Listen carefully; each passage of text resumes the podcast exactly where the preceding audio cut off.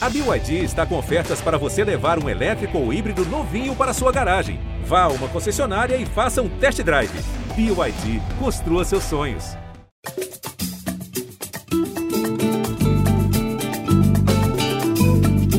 Alô, você ligado no Gringolândia, seja bem-vindo ao podcast de futebol internacional do GE. Globo, agora de uma forma diferente, ao vivo, em uma live tanto na página como no canal do YouTube do GE. Eu sou o Jorge Natan e essa é a Gringo Live, ou podcast Pocket Euro de número 14.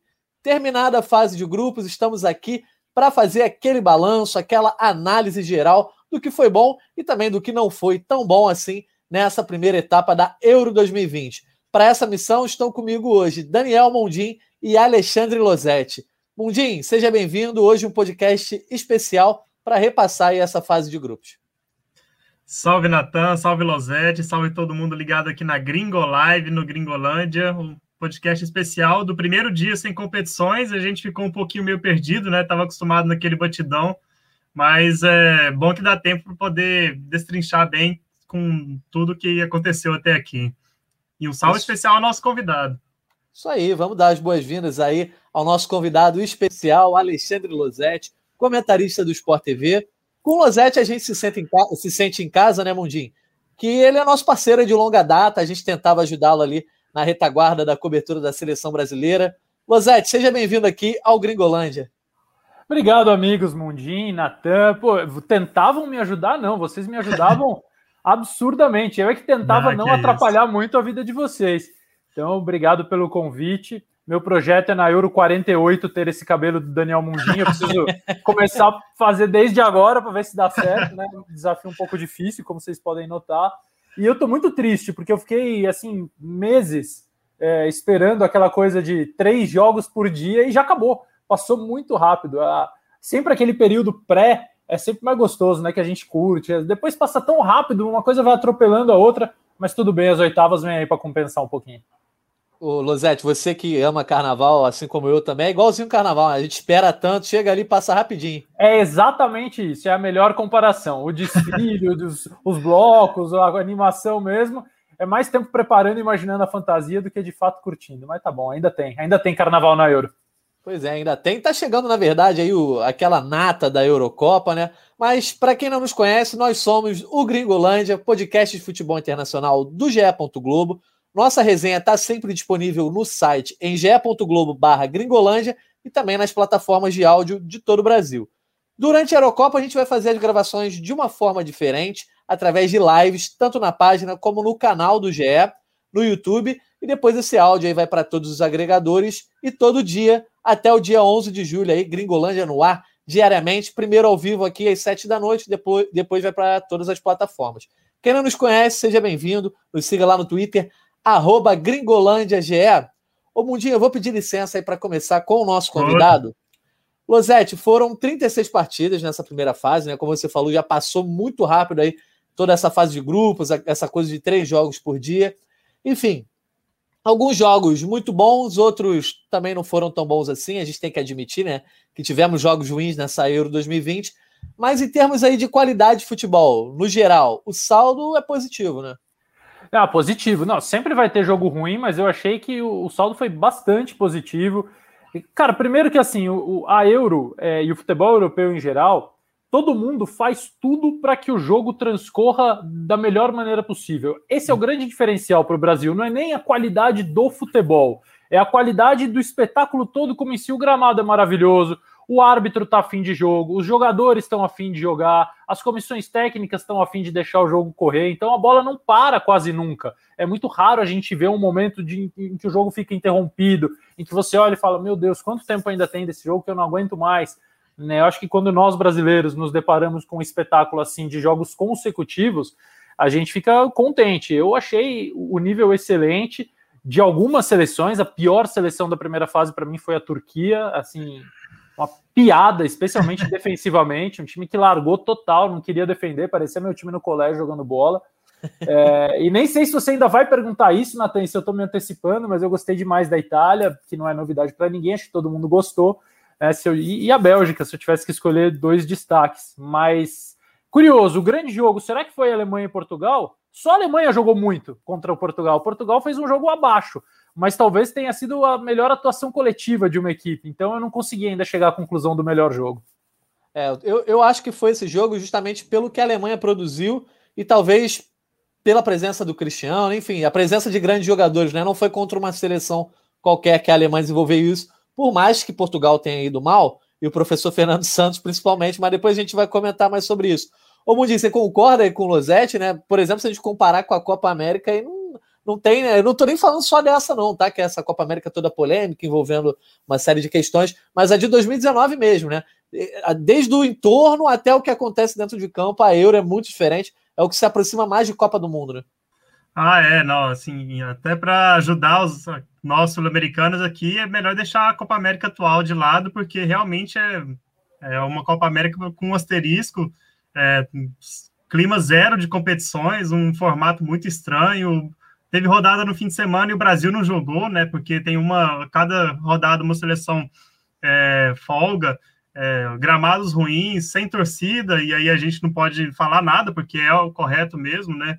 Apesar de que a gente tem visto o público nos jogos da Euro, mas também com, tem, tem que se fazer várias ressalvas, muitos deles não cumprindo todas é, as recomendações que a UEFA e todas as autoridades de saúde exigem. Mas em termos de competição é isso, é a preocupação de todos os envolvidos no torneio, é, como o Losetti falou, desde o desde a organização do, dos jogadores, das comissões técnicas, dos árbitros, é, com, com o espetáculo. E a gente está falando isso um dia depois que foi aqui o jogo da seleção brasileira, né, pela Copa América. Dez minutos parado por conta daquela confusão toda no gol do Firmino, é, no do VAR, e é muito parado, não exatamente para para poder ouvir a conclusão do VAR e do, do árbitro, mas é porque também a pressão era enorme do, dos jogadores dos dois lados, e foi assim o jogo inteiro, o jogo, o jogo, parado, um jogo muito parado, e é, é assim o tempo inteiro, né, aqui, aqui na América do Sul, e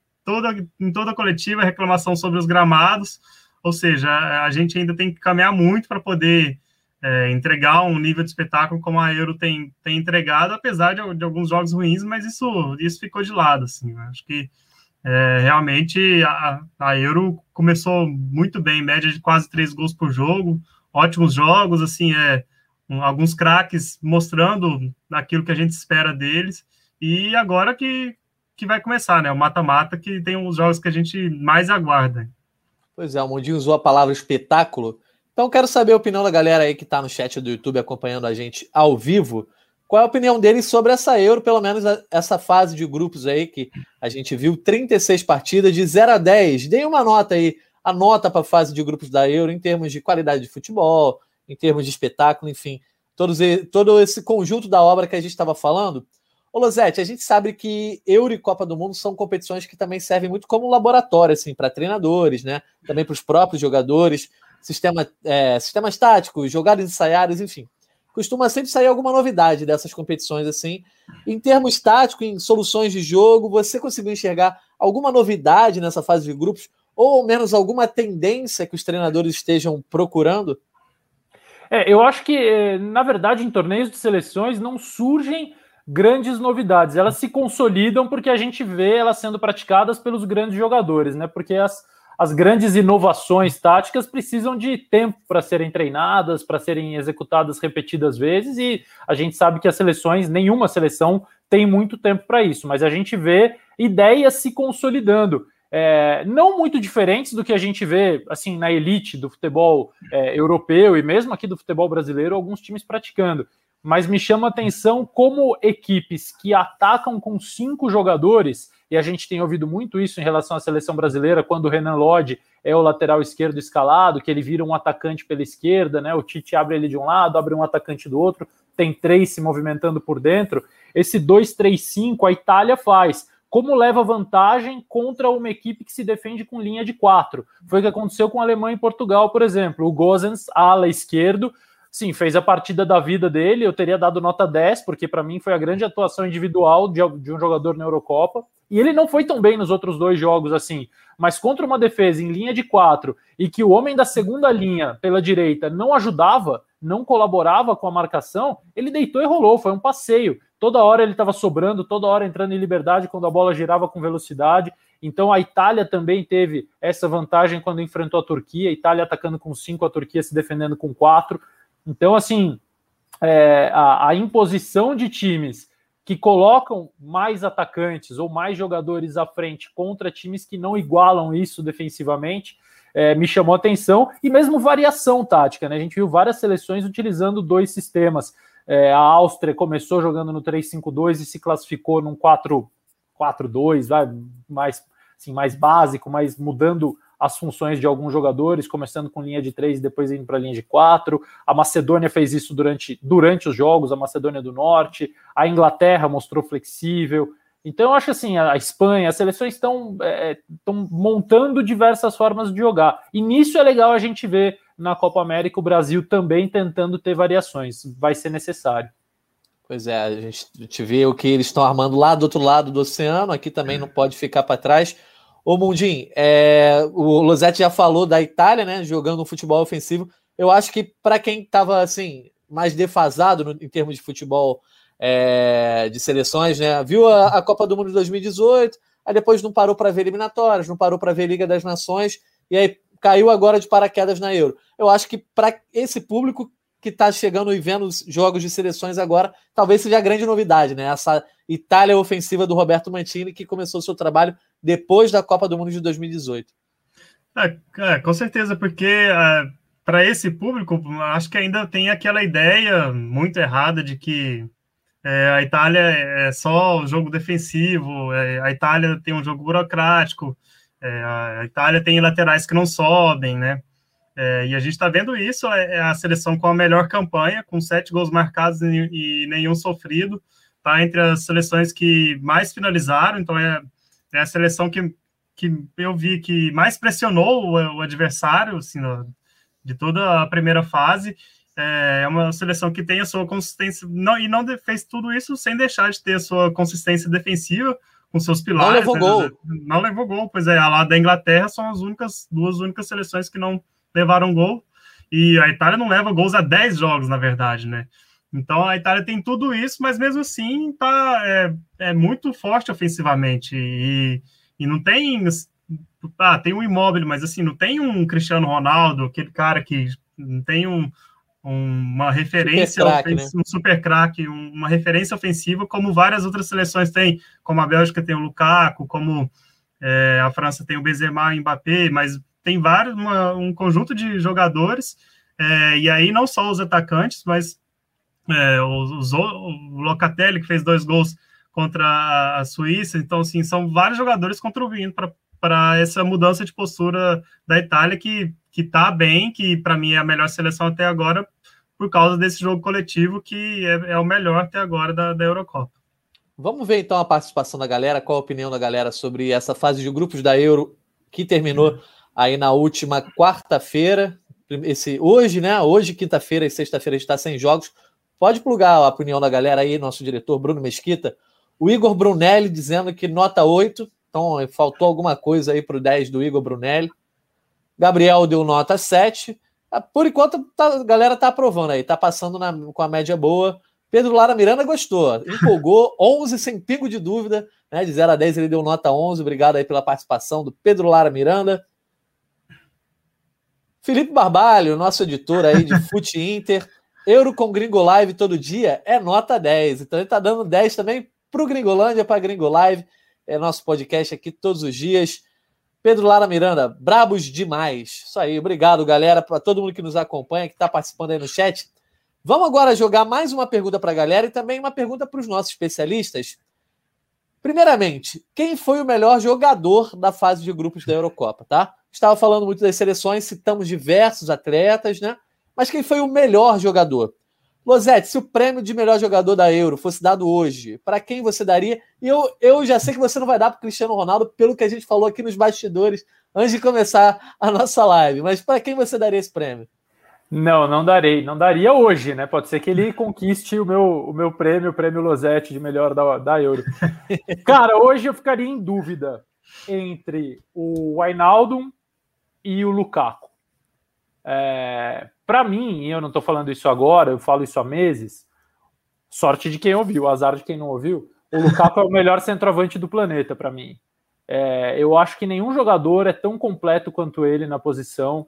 Ele consegue é, ter força, velocidade, proteção de bola, habilidade, agilidade, jogo aéreo, jogo por baixo, chuta bem com as duas pernas. Eu não, não tem nada que ele faça mal feito. É, pode, ele não pode ser, pode até não ser nota 10 em todos os quesitos, mas é, ele é muito bom em tudo. E, e, ele faz muita diferença, ele tem uma imposição absurda, uma liderança. É, então, assim, eu sou muito fã do Lukaku e acho que ele provou isso nesses jogos. E o Wijnaldum fez uma, para mim, é, o grande diferencial da Holanda. Ele e o Depay produzem mais de 50% dos gols marcados pela Holanda desde o final da Copa de 2018, Copa da qual a Holanda não participou, nem a Itália, né, diga-se de passagem. Então, são seleções que vêm crescendo muito nesses últimos três anos. E acho que a forma como ele é, ditou ritmo no meio-campo, sempre pisando na área para finalizar, é, começando e terminando os lances. Sei lá, tenho que escolher um entre os dois? É, é sempre tem a opção do muro, mas aqui no Gringolândia não, a gente não, não gosta não. muito de muro, não. Não, não, não vamos de muro, não. É, eu, eu, vou, eu vou de Wijnaldum porque eu acho que o Lukaku vai ter mais tempo do que ele para carimbar esse prêmio. Então, por enquanto, ele é do Wijnaldum. Boa, no desempate ali o Hinaldo ganhando. Mundinho, você, é algum desses dois ou você tem um cara aí que não tá nesse radar do Losete? Não, se, se, se eu fosse o primeiro a ser perguntado, eu iria citar o Lukaku, porque eu acho que ele foi ótimo nas três, nos três jogos da Bélgica, que a gente tem aí vários jogadores que tiveram ah, um, um jogo muito bom, outro nem tanto. É, eu acho que o Lukaku foi talvez assim um dos melhores da Bélgica no, nos três jogos. Fez dois gols no primeiro, fez um gol no segundo e foi eleito melhor no, naquele 2 a 1 contra a Dinamarca, que muita gente cornetou, mas ele foi muito bem. É, o De Bruyne levou, né, é, teria, poderia ter levado esse prêmio né, no jogo contra a Dinamarca por, por conta de uma assistência e um gol, mas quem levou foi o Lukaku, e ele realmente foi muito bem.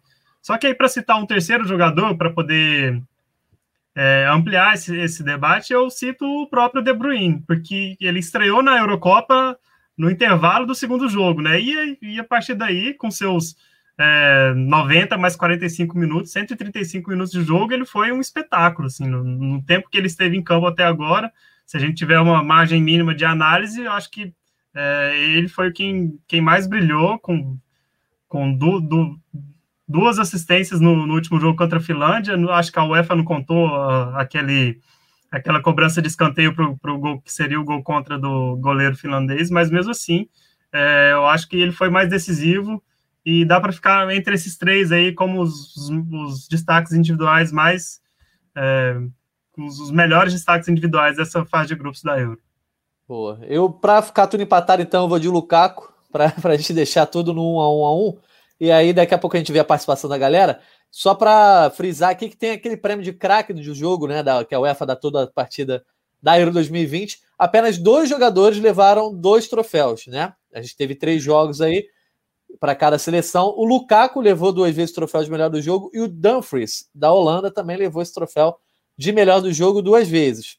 O Lukaku levou contra a Dinamarca ali, tudo bem, quando o De Bruyne talvez merecesse, né, esse prêmio, que ele entra e muda o jogo, enfim. Esse prêmio é meio polêmico. Acho que a única unanimidade que a gente pode falar desse prêmio é o prêmio para o Eriksen, né? Na primeira rodada ali, Dinamarca, Dinamarca e Finlândia, um jogo que talvez nem devesse ter sido é, reiniciado ali, mas o Eriksen levou esse prêmio. Vocês querem falar alguma coisa do Eriksen? Só para a gente não deixar de falar desse fato aí, eu acho que talvez é o fato mais importante dessa fase de grupos é a recuperação do Eriksen. Né?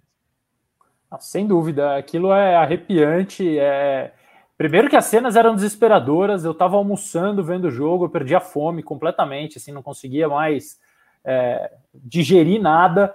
Felizmente o Eriksen está bem. E a, eu sei que a fase de dar nota para essa primeira fase já passou, mas a minha nota só não é 10, que a Euro me fez, tem me feito muito feliz. Ela é 9 porque a UEFA é ridícula em alguns momentos. Ela foi ridícula ao fazer esse jogo ser reiniciado, ela foi ridícula quando proibiu a manifestação alemã é, de colocar as cores é, do arco-íris é, em respeito à comunidade LGBTQIA da Hungria no jogo, no último jogo que fechou a primeira fase. Né? Então, enfim, a UEFA tem as suas UEFICs, as suas é, que não são muito diferentes da Comembol, da FIFA, da CBF, mas esse jogo também acho que não deveria ter continuado. E, assim, acho que eu vou, vou, Quando a gente for escolher a seleção da Euro, eu vou acabar falando um pouquinho mais sobre isso. Então, só queria é, dar. Felizmente o Eriksen tá bem. Show. Mondinho? É, eu acho que, que uh, subscrevo tudo que o Losetti falou, mas assim, para complementar em relação ao Eriksen, é, eu acho que a gente ainda pode ver uma, essa grande história na, na Euro, né? Porque a Dinamarca mostrou, reagiu muito bem nos dois jogos seguintes, é, no futebol, em termos de futebol mesmo, está com uma chave relativamente é, não tranquila, mas menos pedreira, e eu acho que tem condições de avançar, e aí, quem sabe, é, a gente não vê o Eriksen é, de volta em, em, algum estádio, por, se ele se recuperar bem, a gente vai ter essa imagem que com certeza vai, vai ficar eternizada né, na história dessa Euro. Essa história eu acho que vai merecer ser contada e a gente vai ficar muito feliz se, se isso acontecer, mas vai ficar feliz de verdade com a boa recuperação do Eriksen, é isso que a gente deseja. Isso aí, a gente vai fazer o mata-mata. Tem condição da Dinamarca ir longe nessa Sim. Euro aí. Mais tarde a gente vai ver. Vamos ver a opinião da galera aí sobre quem seria o craque da Euro até agora nessa fase de grupos. Quem que a galera tá citando aí no nosso chat, Bruno Mesquita? Pedro Lara Miranda, Patrick Schick, né, que se destacou na primeira rodada pela República Tcheca. Ah, aquele fez... gol dele é brincadeira, né? É, aquele gol vale o... três, né? Se fosse no pelado. É, o, o, gol já valeu pela Euro toda dele, né? Já vai, vai ser sempre lembrado aí pelo que fez. Valmir Alves, coloca Cristiano Ronaldo e o tanque belga Lukaku como dois dos melhores jogadores dessa fase de grupos. Beleza, a gente vai montar o ataque dessa seleção. Quem sabe os dois tenham é, possibilidade de estar nesse ataque. Próxima participação da galera aí no nosso chat. Felipe Barbalho. CR7 domina todos os fundamentos citados para o Lukaku e mais um tanto. É, o Barbalho prefere o, o CR7 ao Lukaku. Eu acho que o Lukaku está chegando no CR7, mas eu entendo a opinião do Losetti hoje sim, porque o Lukaku, por exemplo, tem uma arrancada que o CR7 já não tem mais. E a gente já viu o, Lukaku fazendo eu, isso, né? E eu nem vejo o CR7 como centroavante. É, eu falei assim do Lukaku entre os centroavantes com esses fundamentos. Eu sei que o CR7 hoje joga mais como um 9, mas ele não é um 9, é uma adaptação pelo fato de Portugal ter muitos bons jogadores na linha de trás e pelo fato de também poupar um pouquinho mais o Cristiano, embora ele continue percorrendo o campo todo com uma velocidade absurda, né? Pois é, essa briga é boa. Vamos falar dessa briga já já, então, ó, que a gente vai começar agora a montar a nossa seleção da fase de grupos. Eu já tinha pedido para o Losete, para o Mundim, darem uma rascunhada aí antes da gente entrar no ar, né? Para ficar mais dinâmico. E eu só vou. A gente vai ter que entrar num consenso aqui, tá? Só vou entrar se tiver que desempatar, se tiver que ter aquele voto de Minerva. Galera no chat, quem quiser mandar também, manda sua seleção, escreve aqueles nomes, 11 nomes juntinhos ali, para a gente ler também. Enfim, para a gente montar essa seleção, vamos ter como base o Você Escala da fase de grupos da Euro 2020, que está no ar no GE. Globo junto com a seleção da, da editoria de futebol internacional. Enfim, você já vai lá, monta a sua seleção e também corneta a seleção montada aí pela galera do futebol internacional do GE. Bruno Mesquita, a gente pode plugar e você escala para a gente ir montando aí para essa segunda parte da nossa live. Vamos começar escolhendo a formação. Losetti prefere o quê? Um 4-3-3, um 4-4-2? Mundim? Ah, por, por mim, vamos de 4-3-3. Eu prefiro também. Bundim também? Não, eu, eu coloquei 4-4-2 assim por, pela característica do meu time, mas acho que encaixa no 4-3-3 também. Então tá, vamos no 4-3-3. Vamos começar sempre pelo goleiro. Qual o seu goleiro aí dessa seleção da Euro, Losetti?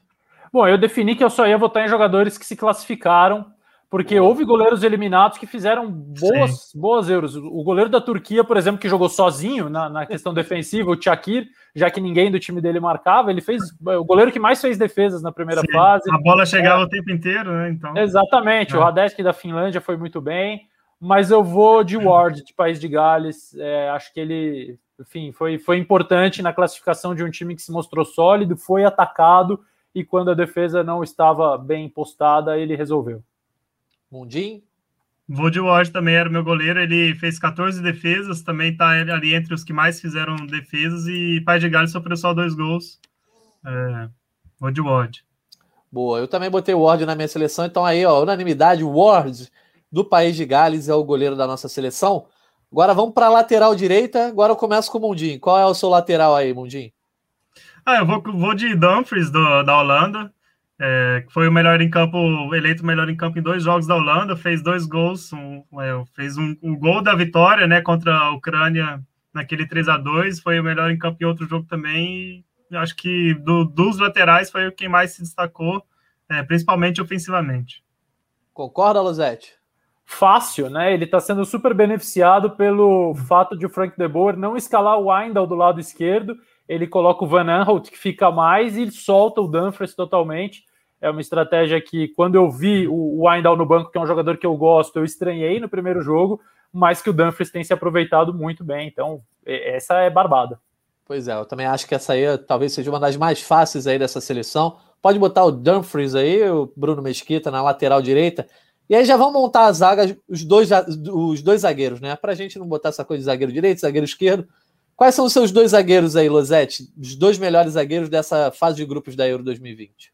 Cara, eu vou votar, por isso que eu disse que eu ia voltar ao assunto. Eu vou votar no Kjaer, porque é, além dele ter sido destaque defensivo, um, um dos jogadores que mais é, recuperou bolas nessa Euro, é, a postura dele na situação do Eriksen é admirável como capitão, desde do, do, do, socorro que ele podia dar, a forma como ele se comporta com a família. É um voto sim pelo que ele jogou, mas também um voto homenagem a um cara que foi capitão, assim, na maior acepção da palavra, é, eu, eu, eu quero comprar a camisa dele, entendeu? Meu resumo da, da Euro é esse. E com a faixa de capitão de preferência.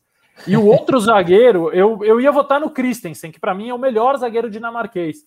Mas para não votar num, numa zaga toda dinamarquesa, que também acho que a Dinamarca não merece ter a zaga inteira, é... eu vou. Cara, eu vou de De Vrij que não é um jogador do qual eu sou tão fã assim, mas acho que ele bem posicionado, bem no jogo aéreo, acho que ele cumpriu bem o papel ali. Minha zaga, é, minha seleção, Lozete, que eu mandei ali quando estava fazendo da, da editoria, tá igualzinha a sua até agora. também botei Devray, também botei Kiaé. Mundinho, não você. vi, hein? Eu não tô copiando ninguém. É, a gente não combinou. É. Eu vou de Kiaé e tem que ser o capitão desse time. E aí o companheiro dele, para mim, é o Alaba, que vai, em qualquer time, vai, vai te dar alguma alternativa tática aí, com certeza. Posso fazer um jabazinho? Claro. Sobre, sobre o voto do Mundim. Sábado tem Itália e Áustria. Eu vou comentar esse jogo. O Everaldo Marques narra, eu e Grafite comentamos. E a gente já está separando lances do Alaba para mostrar como taticamente ele entrega em várias posições diferentes. Ele jogou como zagueiro central numa linha de três, como zagueiro pela esquerda numa linha de três e jogou de lateral no último jogo. Então a gente vai mostrar um pouquinho dessa versatilidade que o Mundinho falou. Sábado a partir das três no Sport TV. Isso aí, não perca aí Itália e Áustria lá em Londres. Então, ó, Mundinho, você saiu como minoria nessa aí, a gente vai de Devray junto com o que é, beleza? O Alaba vai ficar para depois. Beleza, vamos então para a lateral esquerda, e aí você pode começar, Mundinho, com o teu lateral esquerdo aí, que lá no Você Escala tem bastante opção. Acho que os alas esquerdos, os laterais esquerdos se destacaram mais que a galera da direita. Sim, é, e aí eu acho que aqui entra aquilo que eu falei mais cedo, que assim, que é, tem muitos jogadores que se destacaram só em uma partida ou em outra, e aí acho que é o caso do Gozens, né, que foi no, foi na atuação contra Portugal, mas eu voto no Spinazzola porque no conjunto todo, assim, os dois primeiros jogos da Itália, ele foi muito bem, principalmente na estreia contra a Turquia. Eu fico com o Spinazzola. Boa. E você, Lozete? Essa briga é boa. Gozes contra Spinazzola. É um dos dois o seu? É boa. É. O Gozens, para mim, teve a melhor atuação individual da Euro. É... Mas eu vou de Spinazzola também, porque eu acho ele fundamental no, no, no, sistema ofensivo da Itália. Ele é destro, jogando na, como lateral esquerdo, e ele tem coragem de ir para o fundo e, e, tentar cruzar de esquerda e fazer passes de esquerda. Então é difícil para o marcador, porque quando você tem um lateral destro, você normalmente sabe que ele vai cortar para dentro, então você marca esse movimento. Mas o Spinazzola ele é imprevisível, ele pode chegar no fundo também. É, então, para mim, ele foi o destaque. Vou, vou de Spinazzola. Boa, então a gente vai de Spinazzola do lado esquerdo. Eu concordo com vocês, também botei na minha seleção. Até porque quem consagrou. Todo mérito é do Gozens, mas quem consagrou o Gozens foi o Fernando Santos, né? Se o Gozens sair da Atalanta e for para algum clube aí, pode bater na porta do técnico português lá, ó. Obrigado aí, professor. Vamos então para o meio de campo ali, ó.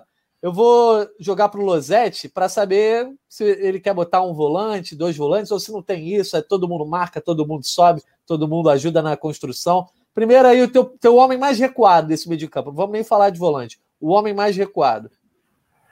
É, o homem mais recuado talvez não seja, é, não jogue nessa função na seleção dele, mas eu acho que eu posso é, tranquilamente improvisar. É, vamos de Pogba, mais recuadinha. Boa, vamos de Pogba então ali. Mundim, e você? Também tem um homem mais recuado ao Pogba ou tem alguém mais recuado que ele? Pogba tá no teu time é, também? Aí é uma observação tática, mas Pogba tá no meu time. Vai de Pogba mais recuado, tá tranquilo. É, então, ali joga... posicionamento é, a gente vai chegar à conclusão que pode ser... É, é, vai, vai se movimentar esse meio campo. Sim. É o carrossel do Gringolândia. Pode botar o Pogba aí então, Bruno Mesquita. Pogba entrou ali. E aí, mais um homem de meio de campo, Mundinho. O Ainaldo, acho que esse vai ser unanimidade também. Pois é, o Losetti já colocou o Ainaldo como destaque da Euro, então a gente pode botar ele lá no meio de campo, né, Losetti? Bora! Então pode botar o Ainaldo aí, Bruno Mesquita. Deve estar tá lá em volantes, o Bruno. É, Não. provavelmente está tá mais para volantes ali. Pode ir descendo. Bastante opção aí no nosso Você Escala. Galera que ainda não montou, pode montar lá no ge.globo o Hinaldo, o Ainaldo vai entrar aí no nosso time junto com o Pogba aí, o Ainaldo aí, no meio de campo. E para fechar o meio de campo, Mundinho, qual foi a tua escolha? Pois é, então, eu tinha feito 4-4-2 com o Locatelli e o De Bruyne fechando esse meio campo, e aí os dois atacantes a gente fala mais depois. Então, para fechar esse, esse meio campo, para não. A gente poderia fechar dessa maneira e colocando o De Bruyne ali de falso 9, que nem o seu Pepe Guardiola fez muito durante eu tô essa... nessa, hein? Eu é... tô nessa. Então, mas eu, eu, eu, coloco o De Bruyne de meio campo e a gente abre mais uma vaga no ataque. Ou não Bom. sei se vocês concordam. O Losete que manda, o que, que você acha? O é. De Bruyne tá na tua seleção, Losete, mas você quer jogar ele pro ataque? O, o De Bruyne está na. É, então, o De Bruyne é uma dúvida que eu sempre gosto de chegar com uma dúvida para resolver em cima da hora, entendeu? Essa é o De Bruyne. Mas o Locatelli está na minha seleção, de qualquer maneira. Com menção honrosa para a comemoração do Goretzka, coraçãozinho para os ultras húngaros. Uhum. Mas é, o, o, o Locatelli está na minha seleção. Eu acho que ele jogou muito e acho que ele coloca uma dúvida na cabeça do Roberto Mancini agora que o Verratti está recuperado. O Verratti, que é um grande jogador, mas assim, eu, eu acho ele às vezes um pouco superdimensionado e acho que o Locatelli tem condição de tomar essa vaguinha aí no meio. O Barella foi, foi, questionado sobre isso falou: não, saio eu, jogo os dois, Locatelli. Nem, mas de jeito nenhum. Deixa o Barella lá que ele joga muito. E, e, nenhum dos outros dois vai espetar lá como ele espeta, né? Então, é, ele certeza. foi gentil, mas deixa o Barella lá. Como o Locatelli tá no time do Mundinho e do Losetti, a gente bota ele para completar esse meio de campo. Bora lá. E aí já joga o De Bruyne, então, lá na ponta? Acho que sim. Pode ser? Por, Por você, mim, Losetti. É. Pode botar. Então bota lá o De Bruyne também na ponta, Bruno Mesquita. E aí vão sobrar duas vagas apenas nesse ataque. E aí a gente tem muita gente para ser escalado nesse ataque. A gente tem, por exemplo, Cristiano Ronaldo, que fez cinco gols, deu uma assistência. Esse aí eu já vou puxar a sardinha, que daqui a pouco a gente vai discutir sobre ele. Temos Sterling, que fez aí o, os gols que classificaram a Inglaterra foram na conta dele. Tem o Lukaku, que a gente já elogiou, já colocou aí também como os destaques da fase de grupos. Enfim, tem muita gente para botar, até o Lewandowski, que não se classificou. E eu também boto muito no critério para montar a seleção, Losete, essa questão de ter se classificado. Eu acho que faz muita diferença. Enfim, Mundinho e Losete, quais são a, os seus dois aí, a, a dupla de ataque para completar ali junto com o De Bruyne? Vai, eu Mundinho. Acho, eu acho que eu fecharia com o Lukaku e Cristiano Ronaldo, mas eu, eu acho que o Losete, pelo menos em um desses aí, ele vai discordar. Eu vou com a nítida sensação que eu vou ser derrotado nessa, nessa disputa. Eu vou de Lukaku e Memphis Depay. É, o Cristiano hum. fez, fez uma ótima primeira fase, genial, brilhante como ele sempre é. Mas assim, sabe? O Depay foi mais brilhante? É isso? Não, não, não, não. É, então. O Depay nem tem como ser mais brilhante que o Cristiano, mas eu acho que o Depay é, vamos dizer assim, se, se, a gente somar um jogo, se a gente somar um jogo coletivo é, e uma influência que a, que a atuação individual tenha tido no desempenho da seleção como um todo, eu acho que o Depay foi mais influente na Holanda do que o Cristiano em Portugal com seus gols de pênalti. Apenas é, acho que o Cristiano, quanto mais, como ele é um jogador que quanto mais difícil e mais importante é o jogo, melhor ele joga, ele tem tudo para entrar na seleção da Euro Se vocês me convidarem de novo quando a Euro terminar, eu venho aqui e falo, ó, beleza, agora coloco o Cristiano e tiro o Memphis Depay. Mas por enquanto eu vou de Depay. O, o Depay tem dois, dois gols na Euro, se não me engano, é isso? É, Vou conferir. É. Dois não, ou três. Mas, e o Cristiano Ronaldo tem cinco gols, três de pênalti, e dois também com bola rolando, assim como o Depay. Então, não sei, só. Dois, só dois, o Depay. Só uma observação. Como, como me cabe desempatar, eu vou puxar a sardinha para ele que está aqui, ó, sempre aqui ilustrando a nossa live, Cristiano Ronaldo, junto com o Lukaku, para fechar esse ataque. Porque, assim, eu acho que não tem como o cara que faz cinco gols, é o artilheiro isolado da Euro, e não só faz cinco gols, mas os gols que ele marcou fizeram toda a diferença. Inclusive, para Portugal chegar nesse último, é, último jogo com um saldo não tão ruim, e poderia até perder para a França ali, que ainda passaria em terceiro, na terceira colocação. Enfim, acho que Cristiano Ronaldo teve um grande impacto, talvez não dentro do jogo, né, naquela coisa do ataque de Portugal, mobilidade, etc. Mas teve todo o seu impacto que ele sempre tem, como também tinha no Real Madrid, tem na Juventus. E aí, ô Losete, a pergunta que eu falei que queria fazer para você, quando a gente estava fora do ar, vamos ler primeiro a nossa seleção aqui. Nossa seleção está composta por Ward, do país de Gales, no gol, Dumfries, da Holanda, na lateral, de, lateral, opa, na lateral direita, e na zaga, Kier, da Dinamarca, e De Vries, da Holanda. Na esquerda, Spinazzola, da Itália. No meio de campo, a gente tem o Winaldo, Wijnaldum, né? Na, pela Holanda, junto com Pogba da França e Locatelli da Itália. Fechando o ataque, Kevin De Bruyne da Bélgica, junto com o Lukaku, essa dupla muito conhecida aí da Bélgica, contra Cristiano Ronaldo. Eles vão, vão enfrentar Cristiano Ronaldo aí nas oitavas de final, mas o Cristiano Ronaldo completa aí esse ataque. E aí eu vou falar com o Losetti o que eu ia perguntar. Losetti, se o Messi, na primeira fase de uma grande competição, faz cinco gols e dá uma assistência, qual é a chance dele não entrar na seleção da, Euroco da Eurocopa, da Copa América, da Copa do Mundo, dos jornalistas? Aí eu sempre vou, vou dizer que a nossa imprensa é um pouquinho messista. Entendeu? Se fosse o Messi, eu duvido que você não tinha escalado ele nessa seleção. Bom, vamos lá. Primeiro que enquanto você falava, saíram uns dois pênaltis para Portugal aí, para aumentar a artilharia do, do, Cristiano Ronaldo, mas tudo bem. É, a chance do Messi entrar vai ser sempre maior, porque ele vai concorrer com o atacante do Equador, da Bolívia, da Colômbia, do Paraguai. Isso não significa. O Messi não é o maior jogador do mundo, um dos melhores de todos os tempos, o melhor que eu vi jogar, pelas competições disputadas com a seleção argentina. Se fossem só as competições disputadas com a Argentina, eu vi o Batistuta jogando, sendo mais importante, não jogando mais. O Messi joga muito quando joga pela Argentina. Isso é uma lenda que ele joga mal na seleção. Ele não joga mal. Agora, você vai fazer uma seleção da Copa América, Aí você olha, só se o Uruguai e o Brasil arrebentarem na primeira fase e a Argentina for mais ou menos. Aí você escala lá Neymar, Soares e Cavani e o Messi vai ser o, o tá, reserva imediato. Na Copa do Mundo, se o Messi faz cinco gols e uma assistência, e o Cristiano Ronaldo também, cinco gols de pênalti na Copa do Mundo com assistência, você então, não coloca ele? Não sei, não sei. Se eu não sei. Para mim, por exemplo, na Copa de 14, o grande jogador da Argentina foi o Mascherano. É, assim, eu não sei se o Messi estava na seleção daquela Copa. E a Argentina foi finalista. Foi é, assim, melhor jogador, né? É, na minha seleção da Copa do Mundo, eu tenho que fazer uma recapitulação. Tá? Eu, eu é provável que ele esteja. Tá? Entendi. Mas assim, não é uma coisa que. É, eu não digo que a Copa do Mundo dele foi maravilhosa, como não foi a de 2018. Né? Eu sou messista, mas. é não, isso, deixo, vou... não deixo de ser CR setista só acho que ele ainda não fez por merecer estar ah, na minha seleção. Lozete, ele só é queria ouvir isso. Ele queria ouvir essa. essa... Mas no, GC, no GC do programa do é. Natan vai estar tá lá. Eu sou messista. Abre aspas. Lozete admite, eu sou messista. É. Mas eu admito que eu sou cristianista. Só quero que, às vezes, a, a galera. Eu sei que a maioria da, do pessoal entre Cristiano Ronaldo e Messi prefere Messi.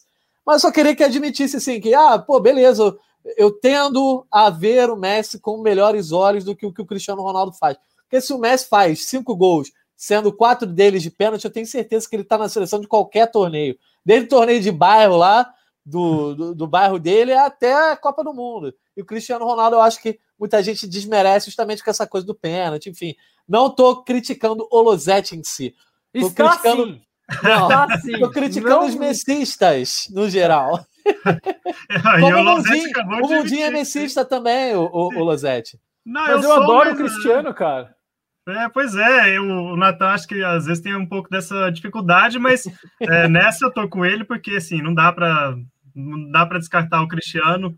É, nenhum dos outros, qualquer outro argumento, ele fez cinco gols, assim, é o artilheiro e foi decisivo para Portugal. Ah, é o GC do Natan. Aí, ó, tá, não fui eu que botei, não, hein? Mas mandou botar. É. Jamais. Olha só. Vamos caminhando então para a nossa reta final da live aí. Eu quero saber a primeira opinião da galera. Pode estar falando sobre Cristiano Ronaldo e Messi, pode estar falando aí sobre a seleção da Eurocopa que a gente já montou a nossa, a seleção da fase só, de só grupos. uma coisa, Natália, é bom pode dizer falar, que ele, o Cristiano errou, tá fez três gols de pênalti numa Euro marcada pelos pênaltis perdidos. Também acho que ainda tem é isso. Uma ressalva, é. São oh. seis pênaltis perdidos, é, não, mas cara, o cara guarda. É, Pergunta para o Morata se é mole bater é, pênalti. Pois é. Bom, mas pergunta pro Morata se é mole existir. Fazer gol, né? né? Daí também, peraí. Se é né? mole ficar em posição legal, né? É, exatamente. O Valmir Alves aí nos pergunta, ó. Para vocês, qual foi o jogador decepção? E aí é uma pergunta difícil, que eu acho que teve é. alguns, né? É. Ah, pra, Vai, Mundinho, se você tem da... aí... A gente falou da Turquia, talvez o, os dois turcos aí. Soyunchuk, o Salhanoglu e o Mas e o Mas saiu da Euro sem gol, então. E, e, não sei. É, o Yilmaz eu, eu, eu acho que dá para inocentar, assim, porque ele é muito dependente de, de uma Sim. construção que não existiu. Né? O Soyunju fez uma Euro pavorosa mesmo, mas assim. A gente acabou de falar do Morata, né? É. Eu vou mas dizer. Eu, assim, eu, não esperava nada do Morata. Então, é aí que tá. É, um cara que eu, de quem eu esperava mais e vi pouco foi o Harry Kane. Boa. É, Boa. Assim, eu acho Boa lembrança. que não aconteceu ainda. Ele vai ter ele uma chance de acontecer, né? Porque vai pegar a Alemanha, que é uma Alemanha que, sim, tem grandes jogadores, mas não sabe o que quer dentro do campo. Então... Pois é, ele foi o mais votado, Lazete, no bolão que a gente fez aí para artilheiro e saiu da fase de grupo sem nenhum gol. Então acho que ele se encaixa assim aí em decepção. Mais alguma participação aí, Bruno?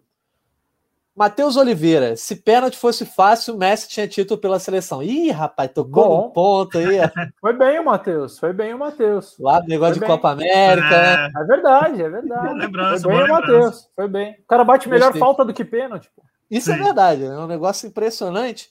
Felipe 10, CR7 é brabíssimo. Se pênalti fosse fácil, muito anão teria tido. A galera aí também, ó, não, pegando no pé do Messi. Né? Não fui eu que comprei essa galera para comentar no chat, não, tá, gente? Só para deixar claro aí, ó. O Felipe 10 dizendo que o CR7 é o melhor da Euro. Eu nem acho que seja o melhor da Euro, não, mas eu acho que numa seleção ele tem que estar, tá, né? Eu acho que por tudo que fez. Enfim, para fechar a nossa live aí, a gente vai, vai dar a agenda das oitavas de final daqui a pouco, mas vamos montar um mata-mata dessa, dessa Eurocopa aí a partir das oitavas, né? O que esperar dessas oitavas? Vamos brincar de palpitar? Porque amanhã a gente vai ter mais uma live aqui do Gringolândia, especificamente para projetar as oitavas, comentar sobre os confrontos, etc, etc. Mas como o Mundinho e o Losetti estão disponíveis aqui, eles vão ligar a bola de cristal para a gente brincar sobre quem passa, quem, quem avança para as quartas de final, quem vai cair nas oitavas. A gente também vai usar mais um produto aí disponível no ge Globo, que é esse mata-mata aí das oitavas. E a galera também pode mandar no chat aí quem não passa, quem não avança. Enfim, é aquilo. Vamos tentar entrar no consenso. Se vocês não tiverem consenso, eu entro em ação para dar o voto de Minerva. Começando pelo lado direito, que é a, chave, é a chave mais tranquila, né? Confrontos mais tranquilos, pelo menos nas oitavas. Suécia contra a Ucrânia. Losete, quem passa? Ucrânia. Olha aí, Ucrânia passando. Mundim, Suécia ou Ucrânia? É difícil, a última impressão da Ucrânia não foi boa, porque foi um jogo muito ruim contra a Áustria. Eu, eu fico com a Suécia, você vai desempatar essa aí. Cara, eu vou botar a Suécia porque mostrou que se comporta bem em jogos importantes aí, segurou bem a Espanha, enfim, passou em primeiro do grupo. Vamos de Suécia nesse 2 contra 1. Um. Inglaterra contra a Alemanha, o Losetti falou desse jogo agora há pouco, né? Então já começa palpitando aí também, Losetti. Inglaterra contra a Alemanha, quem, quem avança aí? Difícil, hein, cara? É, a Inglaterra já jogou em linha de 3 e já jogou em linha de 4. Linha de 3 defende com 5. E eu acho que ele vai precisar fazer isso aí. É, ah, vai passar a Inglaterra. E você, Mundim? É, não dá para saber muito assim o que, que o Southgate vai armar. Ele mudou muito em todos os jogos e eu acho que se encontrou um pouco na última rodada. É, eu acho que eu acho que vai passar a Inglaterra, sim, também. Beleza. Então eu também iria de Inglaterra, então já fui nesse 2 a 0 aí, nem preciso desempatar. Inglaterra passa pela Alemanha. Holanda contra a República Tcheca. É, vai... vai... lá, Mundinho, vai. Você, vai. você faz esses dois, dois últimos confrontos desse Beleza, lado. Então, eu vou de Holanda, é, sem pensar muito assim. Foi, foi, teve uma primeira fase muito melhor do que a República Tcheca. Ah, o, o, o, atacante da seleção da Euro, Memphis Depay, vai decidir isso aí, Holanda. Boa. Holanda, então, passando aí da República Tcheca. País de Gales contra a Dinamarca, e por isso que a gente estava comentando que a Dinamarca pode ir longe, né? Já começa Sim. contra o País de Gales nas oitavas. Quem passa, Mundinho? É, apesar do, País de Gales, assim, pode, pode até fazer um jogo bem equilibrado. Eu acho que passa a Dinamarca, que reagiu muito bem né, nas últimas duas rodadas. Tá? É o time que mais finalizou na, na Euro até agora. Acho que passa a Dinamarca. Você, Lozete? Vou de Dinamarca também, embora o Daniel James tenha começado a correr uma semana e não parou até agora. Impressionante que corre esse garoto esse garoto, mas vai dar Dinamarca. Daniel James, que é 95 de velocidade no FIFA, gosto muito de jogar com ele no Manchester United. então pode botar a Dinamarca aí. Não, Boa ele corre muito. Vamos começar agora a outra chave, mas vamos começar por baixo, Bruno Mesquita, que a gente deixa o jogo ali. Para mim é o jogo mais esperado das oitavas, tá? Mais que Inglaterra e Alemanha. Vamos com Espanha e Croácia primeiro. Espanha contra Croácia. Mundim, vai você. Eu acho que passa a Croácia. Olha aí. Cara, é difícil, hein? É, é, é, difícil, é muito difícil esse jogo. Porque eu não gostei do futebol de nenhuma delas na primeira fase. Mas eu vou de Espanha. Porque eu acho que o Busquets é, voltou para acender esse time. Boa. Eu vou no palpite conservador, então, no voto de Minerva. Eu nem sei se a Espanha passa, não. Mas vamos botar a Espanha aí, vou com o Losete nessa. Agora, Losete, França contra a Suíça. Acho que esse aí é, talvez seja uma das barbadas aí das oitavas. Cara, a Suíça tem três meio-campistas muito bons, né? Freuler, Chaka e Zuber. É, mas assim, é, a França é favorita. Acho que, acho que vai França. Mundim? Eu acho que é com um certo potencial para prorrogação e, e, e, aqueles minutos finais com emoção, né? Com um 0 a 0 e tal, mas passa a França. Boa. Então, Los, é, Mundim, você vai lá. Itália contra a Áustria aí, o jogo que o Losetti vai comentar no Sport TV. Itália passa depois dessa grande fase de grupos? Passa, passa tranquilo. Itália. E você, Losete? Itália. Vou de Itália também. Faltou Boa. a França ali, hein? Faltou a é, França, é. Bruno joga a França. Boa. Agora sim, Bélgica contra Portugal. Acho que todo mundo considera que a Bélgica seja favorita nesse jogo, mas do outro lado está atual campeão Alexandre Losetti. E aí, vai passar a Bélgica? Eu só tenho um pouquinho de dúvida, é, passando a mão aí nos, nos, cristianistas, porque do outro lado tem o Cristiano Ronaldo. Se não tivesse, era Bélgica fato. Ainda acho que vai dar Bélgica, mas fácil não vai ser, não. Mundinho. Eu também acho que vai da Bélgica, porque tem, para mim, tem uma das melhores duplas da Euro, assim, a conexão De Bruyne Lukaku começou a funcionar assim de uma forma espetacular e é, para mim é decisivo. Eu acho que vai passar a Bélgica. Então, beleza. Olha só, para a gente fechar só então. Nem vai comentários... votar, Hã? Nem vai votar, ah, nem. É, seria, eu, eu acho que Portugal tem condição de passar, mas a favorita é a Bélgica, sem dúvida. Mas é bom que seja, porque eu não gostei muito dessa coisa de badalar Portugal, não. Melhor quando chega por baixo. Vamos, vamos sem comentários, só no papum ali, quem passa, só para a gente completar esse mata-mata para a galera ver como é a brincadeira lá no GE. Suécia contra Inglaterra, Losete. Inglaterra. Mundim? Inglaterra. Inglaterra, então, passando. Holanda contra Dinamarca, Losete. Dinamarca. Boa, olha aí, Mundi. Também, também vou de Dinamarca. Então, vamos de três Dinamarca aí. Pode botar Dinamarca chegando na semifinal. Agora, Mundim, França contra Espanha. França. Boa. Losete concorda? Espanha. Ih, rapaz. Sobrou para você, França. amigo. Eu vou de França nessa aí. Eu vou palpite conservador de novo. França.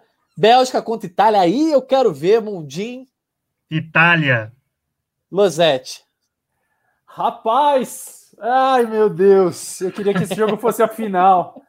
É, Itália. Boa. Eu também iria de Itália, mas a Itália já tinha passado lá, então. Agora, então, vamos de Itália contra a França, já aproveitando esse lado da chave aí. Vai lá, Losete. Itália. Boa. Mundim. Itália também. Olha aí, Itália bem cotada para chegar na final Contra quem? Inglaterra ou Dinamarca, Mundinho? Contra a Inglaterra. E Losete? Ai, cara, olha.